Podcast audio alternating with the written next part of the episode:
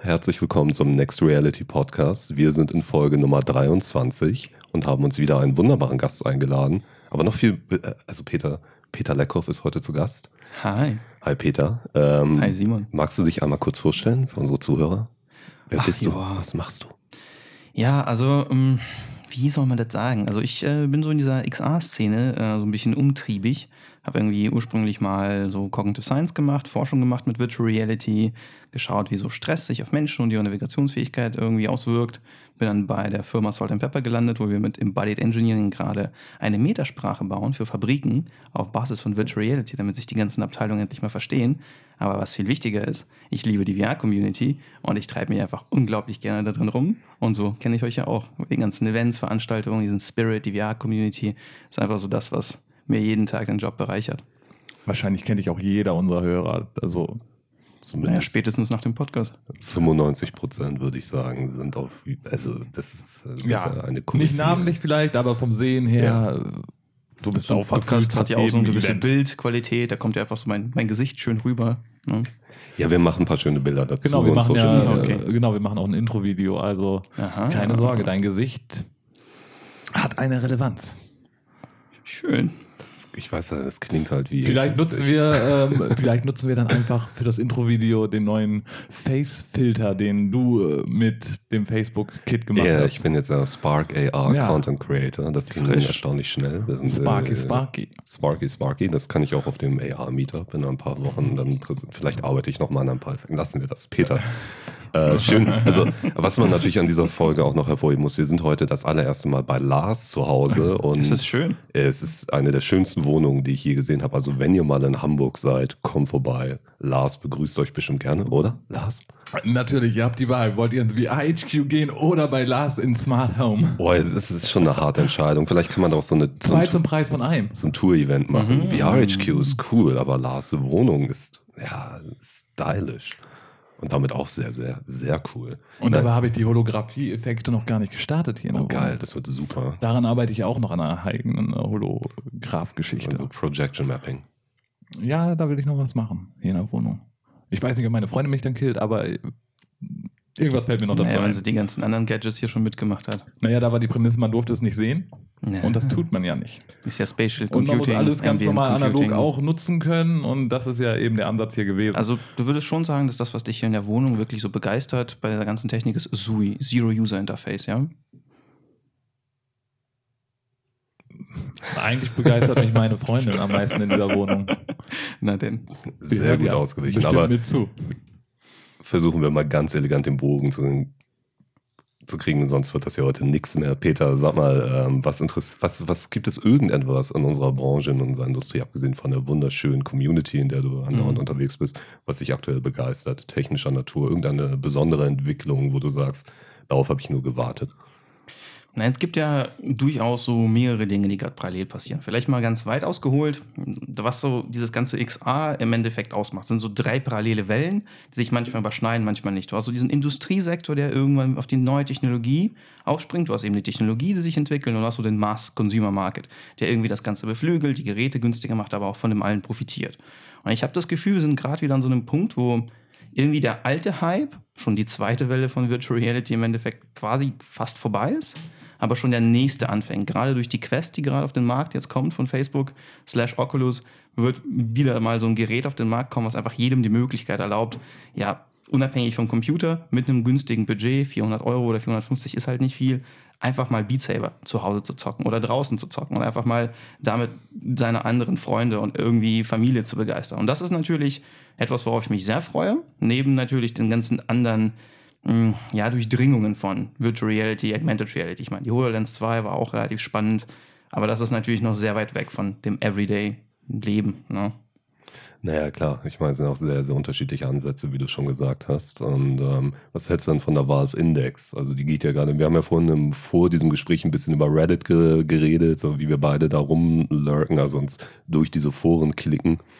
Ähm, Reddit ist super, man kann da sehr wunderschöne Diskussionen verfolgen. Ja. Gerade auch im Zuge der Valve Index. Warst du da auf äh, Air Oculus oder anderen Boards? Oder hast du mal so Was ist deine Meinung zu dem Ding allgemein? Also ich bin sehr zwiegespalten. Auf der einen Seite ist halt auf jeden Fall, was Valve da gemacht hat insgesamt mit äh, damals der HTC-Kooperation, eben der HTC Vive und jetzt eben mit der Index-Headset oder mit dem Index-Headset, was sie jetzt selber releasen. Das ist schon beachtlich. Und auf der anderen Seite denke ich mir, naja, die haben immer so Lieferschwierigkeiten und die, eigentlich war jedes Mal, als sie Hardware auf den Markt gebracht haben, das immer so problembehaftet. Weswegen ich mh, so aus meiner, sagen wir mal, eher Expertensicht nochmal ein bisschen warten würde, bis ich sagen kann, das ist geil, bis die halt wirklich liefern, bis die Leute das wirklich benutzen. Die Knuckle sind auf jeden Fall ein sehr interessanter Weg, wie man mit Virtual Reality interagiert. Das Headset an sich ist sehr fancy und ist gerade, glaube ich, im Vergleich zu der Rift S ähm, sicherlich ein Headset, was man auch empfehlen kann. Also, aber, aber es ist halt trotzdem ein Gerät für Geeks. Es ist ein Gerät für wirklich Enthusiasten und die werden das, glaube ich, auch kaufen, weil es ist auf jeden Fall ein Gerät, was ich mir als Developer sofort kaufen würde. Und ich werde es mir wahrscheinlich trotzdem kaufen, sobald ich halt irgendwie das äh, auch ordentlich bestellen kann und weiß, wann es kommt. Aber ich glaube nicht, dass das unbedingt so zu diesem großen Durchbruch verhelfen wird. Das wird, glaube ich, eher durch die Developer dazu bringen, besser zu entwickeln, mehr Spaß zu haben. Aber ich glaube nicht, dass das etwas sein wird, wonach, worauf sich noch vor zehn Jahren, also ich glaube nicht, dass das etwas sein wird, wo Leute sich irgendwie in zehn Jahren noch daran erinnern werden. Kann ich mir irgendwie noch nicht so vorstellen, aber vielleicht werde ich da noch überzeugt. Was glaubst du dann, ist das Ding, was wir für den Durchbruch brauchen? Naja, Wenn's das nicht ist. Ich kann mir vorstellen, wenn zum Beispiel PlayStation, ja, wenn Sony irgendwie das neue Gerät auf den Markt bringt, irgendwann, was standalone ist, was die ganze Library von der PSVR nimmt, aber eben unabhängig und tesserless ist, also wireless ist, das wird etwas sein, was, glaube ich, jeder sich daran erinnert, weil sie haben halt mehr Power, das wirklich bekannt zu machen. Sie, man kennt sie, jeder kennt PlayStation, jeder kennt Sony. Und wenn sie damit auf den Markt kommen, würden sie vielleicht wirklich den nächsten Schritt mitbegleiten können, genauso wie Nintendo. Jetzt die Oculus Quest ist ja etwas, was natürlich Facebook sehr viel bewerben wird, aber ist natürlich erstmal, ja, wer ist Facebook, warum machen sie Spiele? Da hat noch nichts ähm, da, glaube ich, so in diesem Major Common Narrative. Ich glaube, wenn du einen Durchschnittsmenschen auf der Straße fragst, kennst du Facebook? Ja, machen die Spiele? Nee. Machen die Hardware? Ja, keine Ahnung, nein. Ich glaube, das ist einfach nicht so bekannt wie das andere. Und genauso mit Valve und der Index. Ich glaube, das wird nur in so einem bestimmten Kreis wieder sehr präsent sein, aber glaube ich nicht so in der Tagesschau landen oder nicht einfach so nebenbei irgendwo in einem Altersheim rumliegen. Und ich glaube, das wird es einfach nicht. Wobei die Quest könnte ich mir schon Die Quest, ja. als auf jeden Fall. Altersheim-Geschichte vorstellen. Wenn sie die Businessverträge nicht wieder verkacken, was die ja gerne mal machen. Ja, die sind schon relativ hoch. Ich glaube, der letzte Stand, den ich hatte, das dann schon eine äh, Valve Focus Plus. War, war das die richtige Terminologie? Ich Ich, komme bei ja. den Namen äh, trotz all meiner Kenntnisse echt immer mega durcheinander. Ähm, die ist, glaube ich, im Business äh, Contract günstiger als die Oculus Quest. Ist halt auch nicht so gut im Tracking. Weißt du, die Valve Focus. Ja, die Valve ja, die- Focus die ist, äh, ähm, Pro Plus oder wie die heißt. Ich habe die nicht in extremen Situationen getestet. Ich hatte die, ähm, die Valve Focus ein paar Mal auf, aber ich habe da selten so extrem drauf geachtet. Bei der Quest haben wir jetzt für das Review mit den VR-Nerds schon äh, spannende Sachen mit getestet. Also sehr schnelle Bewegung, auch in Bewegung, World Scale, World Scale Tracking. Das ist schon beeindruckend. Aber ich müsste die, äh, die, die Valve Focus mal wirklich im direkten Vergleich auch dem, dem gleichen Kram aussetzen. Aber Klar. Vielleicht sollten wir einfach mal so ein äh, Battle of the äh, HMDs machen. im Park, im Hamburger Stadtpark. Es gibt so eine kleine Rallye, wo man mit beiden Brillen parallel genau das gleiche macht, bei gleichen Lichtverhältnissen etc. und hat valide Daten, um zu schauen, welche Brille performt overall besser. Und dann kombinieren wir das mit einem Bierkasten und das wird ein VR-Bier-Marathon. Ich bin dabei. Ich auch. Ich Ja. auch. Ich glaube, das kriegen wir gut verkauft. Also zumindest an Idioten wie uns. Wir machen dazu Klar. 360 Grad Videocontent und schon hat es mehr Werte. Stimmt. Oder ja, wir haben ja genug schöne Kameras. Klar. Was glaubt ihr denn, was ähm, so in den nächsten paar Jahren wirklich die große Conversion von irgendwie dem interessierten User zu einem echten User bringt? Wird es sowas sein wie jetzt in China? Das Headset, was ähm, gerade ja irgendwie von diesem Netflix-Competitor in China released wurde, quasi nur zum Filme gucken, wird sowas vielleicht die Leute wirklich dazu Also, Da begeistern? glaube ich gar nicht dran. Nee, ich bin da auch, also schwierig. Ich kann mir, ich kenne den chinesischen Markt nicht gut genug. Also ich habe, ich meine, ich gucke immer wieder nach China. Ich finde unglaublich spannend, was da passiert, aber ich kann nicht sagen, also vielleicht funktioniert das auf dem chinesischen Markt. Ich glaube aber, für den westlichen Markt ist das eine sehr, sehr, sehr spitze Nische, in die man da reinarbeiten würde, wenn du halt ein Headset, das ist der Hintergedanke bei dem Ding, wie, wie spricht man das aus?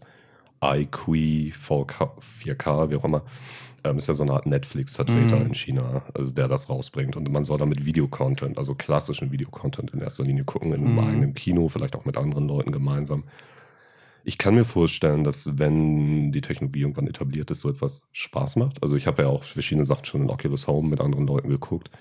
Das sehe ich aber eher als ähm, spannende Geschichte nebenbei. So, das kann man tun, aber das ist für mich auch, wie Lars das sagte, nicht der Treiber, um das voranzubringen. Da ist auch ein ganz anderes Problem. Na, Also erzähl du zu Ende, dann. nee, ich wäre jetzt umgeschwenkt auf das, was ich glaube, was äh, eher der Ansatz ist. Aber Achso, doch. dann gehe ich nochmal kurz rein ähm, Ja. zu dieser iKili Kili, Kili, 4K oder wie auch immer. Mhm. Ähm, ich glaube, der Ansatz, dass ein Anbieter aller Netflix eine Hardware rausbringt, funktioniert alleine deswegen nicht, weil dann zu viele auf die Idee kommen, Hardware rauszubringen, um ihre Sachen damit exklusiv zu vermarkten. Das geht doch bei Netflix schon los, hier in Deutschland. Wir haben diese schönen interaktiven Serien. Wo funktionieren sie zum Beispiel nicht drauf, die interaktiven Serien? Auf dem Apple TV. Ja, super. Kannst du sie nicht interaktiv. Netflix, Bandersnatch und. Ja, oder hier Bear Wolf äh, Grills, da gibt es ja auch so eine interaktive Ach, Geschichte. stimmt, das wollte ich auch noch. Entscheide mit. Ähm, ja, und dann Mhm. kriegst du sofort die Meldung, ja, ihr Apple TV ist dafür nicht ähm, Ja, da sind freigeschaltet. halt Bitte nutzen Sie die App von dem Samsung TV oder von LG. Ja. Also es gibt viel zu viele Sachen, die dann wieder zu Begrenzungen führen und dann solltest du am Ende irgendwie zehn Headsets haben, Ja. um den besten Use Case oder die beste Experience zu fühlen. Also, das ist, glaube ich, das Problem bei Hardware-Anbietern. Ich glaube, der einzige ähm, Streaming-Dienst im weiteren Sinne, der sich das erlauben könnte, wäre Pornhub. Wenn Pornhub eine umgelabelte Brille rausbringen würde für 100 Tacken, das wäre zumindest in einem Feld. Also ich meine, die Klickzahlen sprechen Bände. Kann ich mir gut vorstellen, dass das funktioniert. Aber ansonsten ist es, glaube ich, ein Streaming-Anbieter, ein Videoanbieter, der eine Brille rausbringt. Das ist, ja, Ja. Ist, ist nicht der Treiber. Zumindest nicht in den nächsten Jahren. Vielleicht wird das irgendwann mit einer grundsätzlichen Awareness für das Thema VR sich auch nochmal ändern. Wenn es dann nämlich heißt, ja, okay, das, ich habe das jetzt überall schon mal gesehen, jetzt will ich auch. So weit sind wir noch lange nicht. Ich glaube, äh, ähnlich wie du, Peter, das eingangs auch gesagt hast, es gibt halt verschiedene Strömungen, die es zu beachten gibt, so um dann da anzuknüpfen. Ja. Und ich glaube, die Oculus Quest wird da, ähm, also ich bin, ich bin der festen Überzeugung, ich glaube auch jeder, der meine Online-Auftritte verfolgt, sieht auch, dass ich ein kleiner Oculus-Fanboy bin. Das liegt aber in erster Linie an der Produktstrategie. Und ich glaube, die Quest wird ein wichtiges Puzzlestück und ein wichtiger Indikator dafür sein, wie VR in den nächsten Jahren auch draußen wahrgenommen wird. Und das ist das erste Gerät out of the box mit Six Degrees of Freedom, das Spaß macht, also wirklich Spaß macht. Nicht irgendwie ist so ein bisschen so der Apple-Effekt. Ne? Ich habe vor über einem Jahr auf der Cebit auch die Pico Neo getestet mit, äh, mit Six Degrees of Freedom Tracking. Sorry, das war nichts. Also Klar. da, da nützt auch nichts. Da waren aber andere schneller. Das ist egal. Die Quest ist out of the box, ein richtig geiles Gerät. Das macht Spaß. Da bin ich ganz bei dir. Aber die Frage ist halt letztendlich, wie wird so ein Ökosystem sich entwickeln? Was Klar. werden die Ja. Player sein? Vielleicht ein kleiner Plug. Ich habe am Anfang vielleicht vergessen, ich habe ja auch so einen Podcast, Research VR, wo wir halt immer wieder so über Ja, sehr hörenswert auf jeden Fall, wenn, man, Englisch das, kann. Wenn man das Thema spannend findet, so Design oder andere Aspekte von VR, klar, aber wir reden da auch häufiger über diese ganzen Ökosystemgeschichten. Und guck mal, du hast jetzt momentan so ein Oculus, was rauskommt und das hat so Launch-Titel, relativ viele. Das heißt, du kaufst ein Gerät, wo auf jeden Fall mehr Content rauskommen wird. Jetzt habe ich schon vorhin meine Idee geäußert, dass Sony irgendwann mit einem Standalone-Headset kommen wird.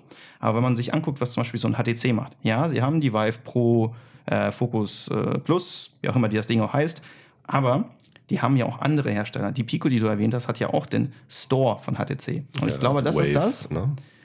Der Wave Dream, Dream Store, oder wie das bei denen heißt. Ja. Ich glaube, es ist aber ein genialer Konzept, den sie da haben. Die sind ja am Anfang reingegangen und haben den Leuten, die Arcades betreiben, das Leben leichter gemacht. So, Mhm, diese mhm. ganze Abrechnung von Spielen über Steam ist wohl nicht so geil wie über diesen Store von HTC. Ah, okay, das wusste ich Und damit haben sie natürlich sofort alle m, Entwickler, die Spiele gemacht haben, dazu verlockt, die Spiele auch dahin zu bringen, weil es ist halt ein Revenue-Stream, den du woanders nicht hast. Also haben sie jetzt eine Library. Und ich denke, die werden das so ähnlich wie bei Smartphones irgendwann machen, dass der Brand HTC verschwindet. Und es ist egal, ob du dein eigenes Headset baust oder mit denen das Headset baust, du kannst auf diesen Store zugreifen. Und damit haben sie natürlich einen riesigen kompetitiven Vorteil gegenüber allen anderen und können halt alle anderen daran quasi anbinden. Das ist quasi so wie Android versus iOS. Nur, dass ich glaube, im Gegensatz zu Android versus iOS wird es eben so ein Oculus-Ökosystem geben, wahrscheinlich so ein PlayStation, Sony-Ökosystem geben, dementsprechend das HTC-Ökosystem und vielleicht wird Valve irgendwann auch mit einem Standalone-Gedöns dahin kommen. Und ganz wichtig, wenn wir nicht erwähnt haben, ist Google. Google hat ja bei Daydream gerade extrem so sich zurückgezogen und wartet auf irgendwas. Ob es wirklich Augmented Reality sein wird oder VR, keine Ahnung. Aber ich kann mir vorstellen, dass die irgendwann auch mit einem Standalone-Headset daherkommen, was dann dementsprechend, weil Google das auch kann, weil Google auch Machine Learning-Experten hat, bis der Arzt kommt, eben tatsächlich die Power und irgendwas USB-mäßiges im Sinne von KI drin haben wird, was einfach auch einfach Oculus outperformt. Also ich bin mal gespannt, ob in zwei Jahren Oculus nicht mh, sich sehr großer Com ja, Competition irgendwie ergeben muss. Aber wie, wie seht ihr denn das? Oder warten Sie möglicherweise darauf, ähm, dass wir im Bereich Streaming sind? Klar, mit Game 5G. Streaming. Dann ist es hardwaretechnisch auch schon wieder eine Ja, andere Geschichte und du das- kriegst ein das- Standalone-Headset einfach viel leichter hin. Ja, das Spannende ist, dazu gibt es ja Paper, dass ähm, du zwar 4K-Streaming etc. pp. machen kannst, aber VR-Streaming nochmal eine ganz andere Nummer ist, dass es auch mit 5G nicht Mhm. erstmal je nach Auflösung, also die Frage ist halt, wie entwickelt sich die Hardware weiter? Genau. Welche Standards kommen Da dann? gibt es aber einige Zwischenlösungen. Also, Ja, und das- es gibt ja auch es zu Hause, wo du dann nicht unbedingt. Na, vielleicht 4G, vielleicht also so ein ganz interessanter Case. Wenn man jetzt so die Quest nimmt, das größte Problem aus der Entwicklersicht ist die Performance. Ja, klar. Aber das kannst du lösen, indem du diese TP-Cast-Lösung nimmst. Die haben ja einen proprietären Codec entwickelt für 5G. 5G gibt es noch nicht, also haben sie in, wohl in so eine Art neue Lösung reingepackt, die sie direkt in die Quest reinstecken. Also kannst du 100 Meter weit einen Laptop oder einen PC haben, ein LAN-Kabel bis zu einem Router von denen und bis zu Mhm. acht Geräte mit einem Router bespielen auf 20 mal 20 Meter. Das heißt, ich komme ja aus der B2B-Welt und wir haben das Problem, naja, wir brauchen halt fette Performance. Deswegen können wir mobile noch nicht so einfach gehen, aber wenn wir Mhm. einfach die Performance zumindest aus dem Nebenzimmer streamen, ist das ja schon mal der erste Schritt. Und es gibt den HTC-Hub, der ja theoretisch 5G kann. Also es gibt da Bemühungen und mit diesen proprietären Ja. Codecs, vielleicht Ja, ja. mit irgendeiner KI-Geschichte, die im Endeffekt irgendwas runterrechnet, hochrechnet, optimisiert, mit Eye-Tracking, mit vielleicht einem Lichtfeld, was du streamst, wo du quasi zwar eine größere Latenz in Angriff nehmen kannst, aber dementsprechend viel mehr streamst, wo du dann deinen Kopf bewegen kannst, obwohl du quasi gerade einen Lag hast und trotzdem alles flüssig wird. Also ich kann, kann mir schon vorstellen, dass da wirklich ein großer Durchbruch kommen wird. Ob es wirklich dann von Google kommt oder nicht, keine Ahnung. Aber da ist schon Ja, einiges möglich. Die Frage ist, in welchem Zeitfenster. Ich glaube auch, dass es die Zukunft ist, ohne Frage. So, Fünf Jahre? Ähm, ja, die, die Sache ist nur die, wenn halt Nicht in Deutschland, aber Ja, gut, das ist noch eine andere Nummer, aber sobald. wen, wen habt ihr neulich gefragt, wegen 5G, auf 5G warten oder irgendwie ausziehen aus Deutschland? Das war doch eine Frage in einem ja, eurer an wen war denn das? Das war eine der Quickie-Fragen am Ende. So, ich, Gute äh, Frage. Ich weiß es auch nicht mehr, wie wir das gefragt haben. Ich glaube, das war hier der Mensch von der Agentur, die auch diesen Zeitungsartikel hatten, der so kritisch war. Achso, Matthias Kaswani Ja. von Nord Industries. Ja, das kann gut sein. Eine interessante Episode übrigens, kann ich nur Ja. empfehlen. Hört euch mal auch die alten Episoden hier von den Podcastern sehr unterhaltsam. Wir haben so hin und wieder unsere Momente. Aber ähm, um, um, um auf deine Frage zurückzugehen, ich glaube halt auch, ähm, diese Ecosystem-Geschichte ist natürlich super spannend. Wo, was ich, äh, ich glaube auch, dass es, es wird natürlich fragmentiert sein, das liegt in der Natur der Sache, unterschiedliche Interessen, unterschiedliche große Corporations. Manche agieren offener, andere nicht. Ich meine, Google, das war ja gerade auch am Beginn dieser VR-Geschichte relativ krass, wie bestimmte Anwendungen wie Google Street View Ja. einfach immer noch nicht verfügbar für Oculus-Systeme sind oder wie lange YouTube VR nicht verfügbar war für Oculus. So, das ist ja Kinder, also aus so einer rein- Kampf. Ja, klar, das ist ein ganz normale, also ich, ich finde das Business as usual. Business, Mhm. genau. So, die einen öffnen sich mehr als die anderen. Oculus verfolgt jetzt auch aktuell nicht mehr so stark diese ganze Modding-Versuche und was es dann da alles gab für den PC, dass man dann da eben mit einem HTC Vive auch in den Store kommt, bla bla bla. Ich glaube aber, und das sehe ich dann, ich, wenn ein Gerät wie die Quest jetzt, das ist ja aktuell noch sehr hypothetisch, das Ding erscheint nächste Woche. Ähm, wenn so ein Gerät ein Erfolg wird und den Konsumentenmarkt massiv prägt, ist das natürlich ein Vorsprung, der nicht ganz so schnell einzuholen ist. Klar, wenn wir uns Ja, aber die andere. Skandale, ich meine, man muss, man muss fairerweise sagen, Du musst aber überlegen, aber, warte, die, die, die Skandale, über die wir im Zuge von Oculus reden, ne, also die kriegen ganz viele Menschen da draußen gar nicht mit.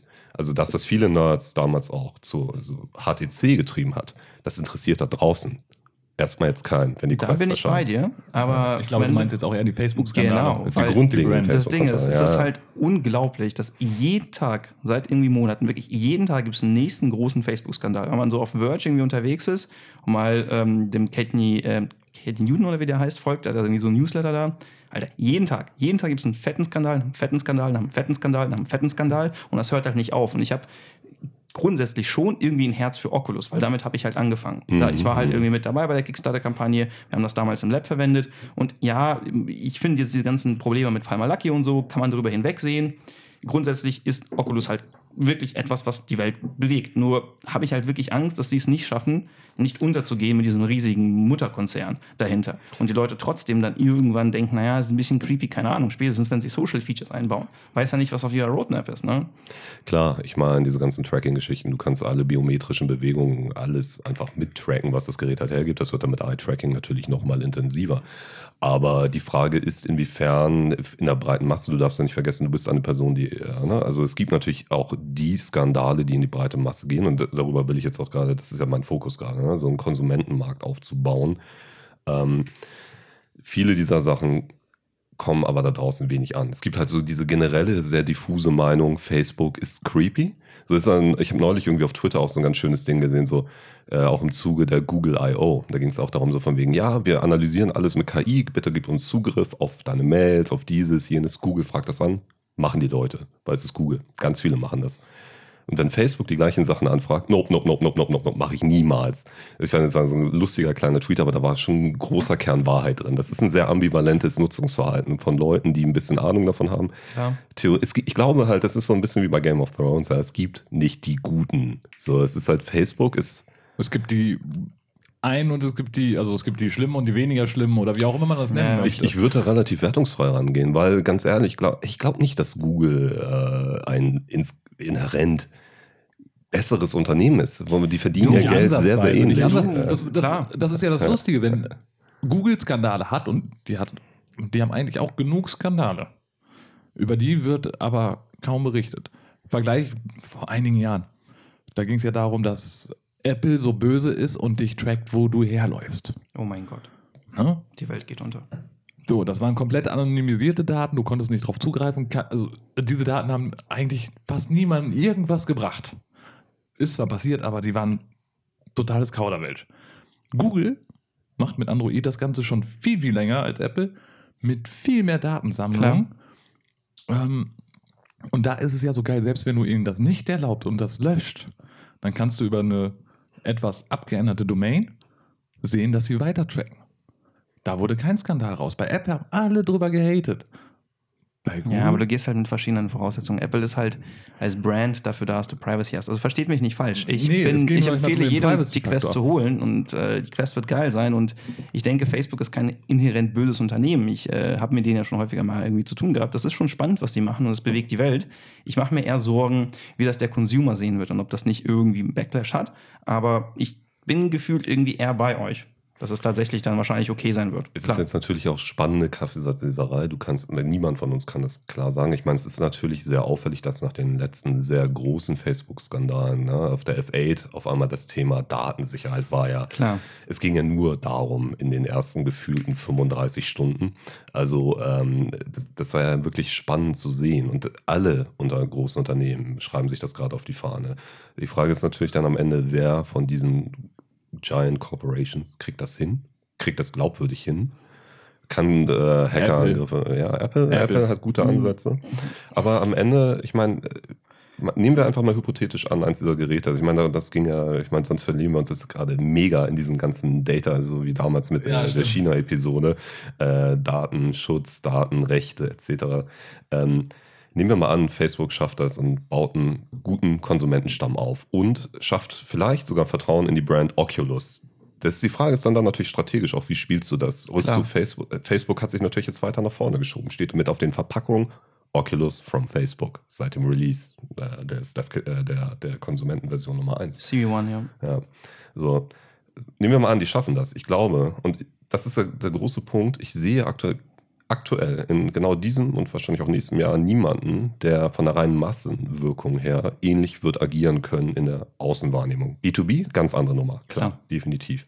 Aber mit der Quest hat Oculus auf jeden Fall erstmal ein sehr, sehr feines Stück Hardware in der Hand, dass wenn sie es richtig spielen, die Wahrnehmung, ähnlich wie früher dann die Playstation, die dann auf einmal kam, äh, wegen, gegen Nintendo Das stimmt schon, ja. gut prägen kann. Dass so etwas auch wechseln kann. Dann kommt auf einmal eine Xbox mit rein, also rein hypothetisch mal was, was Microsoft irgendwann macht.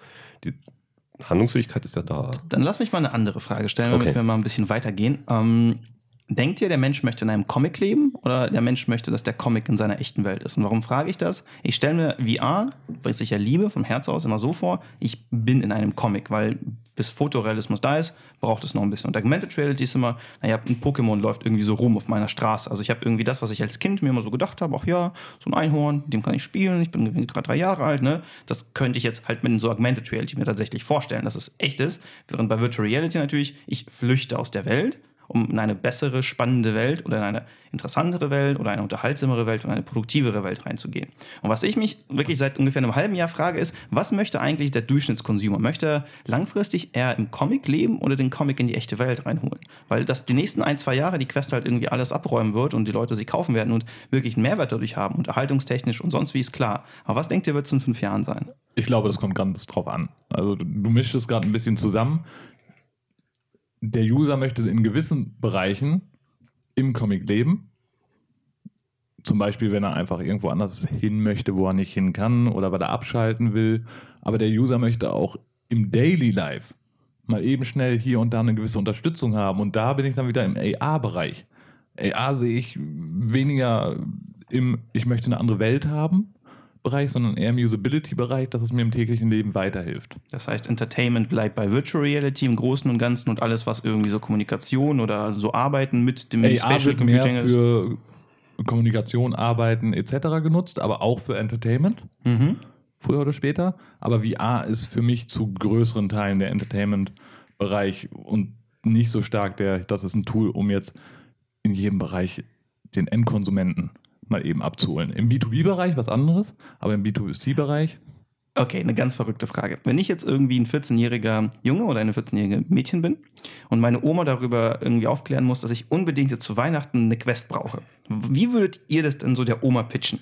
So dieses Education oder dieses Spaß ja, oder eher so fit, endlich mal ein bisschen Kilos verlieren. Da kannst du easy machen, Education und Fitness. Klar, ich meine, es wird viele Educational-Anwendungen geben, gibt es heute schon für Oculus Go, Quest, Rift, HTC Vive. Das ist überhaupt kein Thema. Ich meine, VR-Headsets werden in der Bildung, sowohl Erwachsenenbildung als auch für Kinder äh, und Universitäten wird eingesetzt, ohne Frage. Das wird funktionieren. Oma wird das kaufen. Fitness ist natürlich auch ein anderer wichtiger Punkt. Also ich meine, ich habe heute erst Sports Scramble auf der Quest gespielt. Und Alter, ist es? Lustig. Ist halt wirklich ein bisschen wie Wii Sports, nur in VR. Und furchtbar anstrengend. Ich meine, ich versuche mal Tennis mit einem scheiß Fisch zu spielen. Nicht empfehlenswert. Ja. Aber. Ähm, Habe ich schon oft gemacht. Ja. Also ich, ich, ich, glaube, du findest ja für jede Technologie Argumente. Und ich denke auch, dass das eine Nutzungsmotivation, ähm, also die, dass die Dimensionen sehr vielfältig sind. Es gibt sehr ernsthafte Anwendungsfelder für Virtual Reality, als auch Augmented Reality. Du kannst aber auch mit Augmented Reality sehr gut unterhalten, wenn das Konzept stimmt, wenn die Anwendung stimmt. So ein Spiel wie Pokémon, na gut, im weiteren Sinne AR ist eher location-based, aber das ist jetzt äh, spitzfindig. Es ist auch eine Frage dessen, wie sie diesen Fangmodus umsetzen. Ja. Anyway. Ähm, es gibt alles in diesen beiden Technologien, in diesen Medien. Und die Nutzungsmotivationen sind extrem unterschiedlich. Ne? Das, ist, das sehen wir, der Mensch an sich. Manche Leute lesen gern Fantasy, andere lesen lieber Science Fiction. Wiederum andere lesen lieber einen Thriller. Ich glaube, das kannst du einfach nicht pauschalisieren. Und das wirst du nie können und das wirst du auch nicht für VR oder AR machen können. Ich denke, ähm, diese Technologien, das fängt ja schon an. Ich meine, dein Smartphone nutzt du höchstwahrscheinlich nochmal anders als ich. Auf Wir haben natürlich Fall. eine gewisse Schnittmenge, so Kommunikation zum Beispiel, aber du wirst wahrscheinlich andere Apps installiert haben. Und so wird das natürlich auch bei VR, AR sein. Also sowohl mhm. als auch. Also das ist sehr schwer das ist voneinander mit, zu trennen. Äh, bin ich Windows-User, bin ich Mac-User? Vorne steht auch immer die Frage, was will ich? Und dann entscheide ich, was ist das beste Tool, um das zu erreichen. Mhm habe neulich eine interessante ähm, Story gehört. Äh, ich habe ähm, eine Episode mit den Rec Room-Machern auf, aufgenommen. In ja, Rec Room. Nice. So Rec Ready Room Player One. Auch geil. Feeling kommt irgendwann bestimmt raus. Aber die meinten, dass zum Beispiel eine PlayStation VR ist halt irgendwie für die richtig spannend, weil die haben auch irgendwie so einen Desktop, also so einen äh, Flat-Screen-Mode. Und wenn du quasi einer der deiner Peers bist, der irgendwie die PS4 hat und sowieso irgendwie Rec Room spannend findest, dann zeigst du es irgendwie deinen ganzen anderen Buddies. Die probieren das erstmal flach, so einfach nur auf dem Monitor. Und dann denken sie, naja, ist spannend, jetzt hole ich mir irgendwie so ein VR-Ding. Und so ein Beat Saber zum Beispiel hat ja auch extrem dafür gesorgt, dass, ähm, naja, die Leute halt total gehypt sind von dem Medium. Ist ja quasi sowas wie so ein GTA almost, ja, das zieht halt irgendwie alles durch.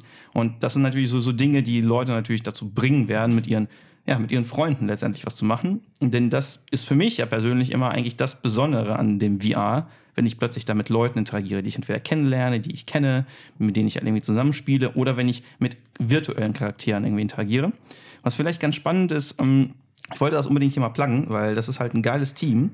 Ich war nämlich mal neulich auf der Amaze in Berlin und das heißt Huldu Fugel, also Huldu und dann Fugel. Ich werde das nochmal auf meinem Feed irgendwie teilen. Das war eine Experience, wo ich in so einem Käfig gefangen war äh, und aus dem ausbrechen wollte oder musste. Und ich hatte eine innere Stimme und jemanden, der ein echter Schauspieler war, also die Macherin, die auch mit mir dann quasi durch diesen virtuellen Avatar geredet hat und ich quasi in einer Art Improv-Theater-Situation war. Und das hat mich so sehr irgendwie bewegt. Das war wieder so einer dieser Momente, wie irgendwie in Rec Room sitzen und mit den Machern in Rec Room selber sitzen, so wie bei Ready Player One, oder einfach mit meiner inneren Stimme, die mir irgendwas sagt, aus einem mentalen Käfig ausbrechen. Das sind so Erlebnisse, die mich tatsächlich so einfach nicht mehr locker lassen, sondern die werde ich auch in 20 Jahren noch wissen. Und die Frage ist halt, wie kriegen wir genug Leute, wirklich dazu, diesen Aha-Moment zu haben. Nicht diesen Wow-Effekt. Den Wow-Effekt kriegst du auf einer Messe, sondern diesen Aha-Moment. Und klar, die Quest kann sicherlich dazu beitragen. Wenn jetzt irgendwie jeder Zweite, der sich nur eine Quest holt, dann Beat Saber abends spielt, wird er sicherlich was tun. Aber meint ihr, es kommen noch andere Killerspiele, irgendwas, was so wirklich so richtig anders ist und nochmal richtig den großen Hype macht? Oder wird das wegen der ganzen Oculus Policy und so noch ein bisschen dauern?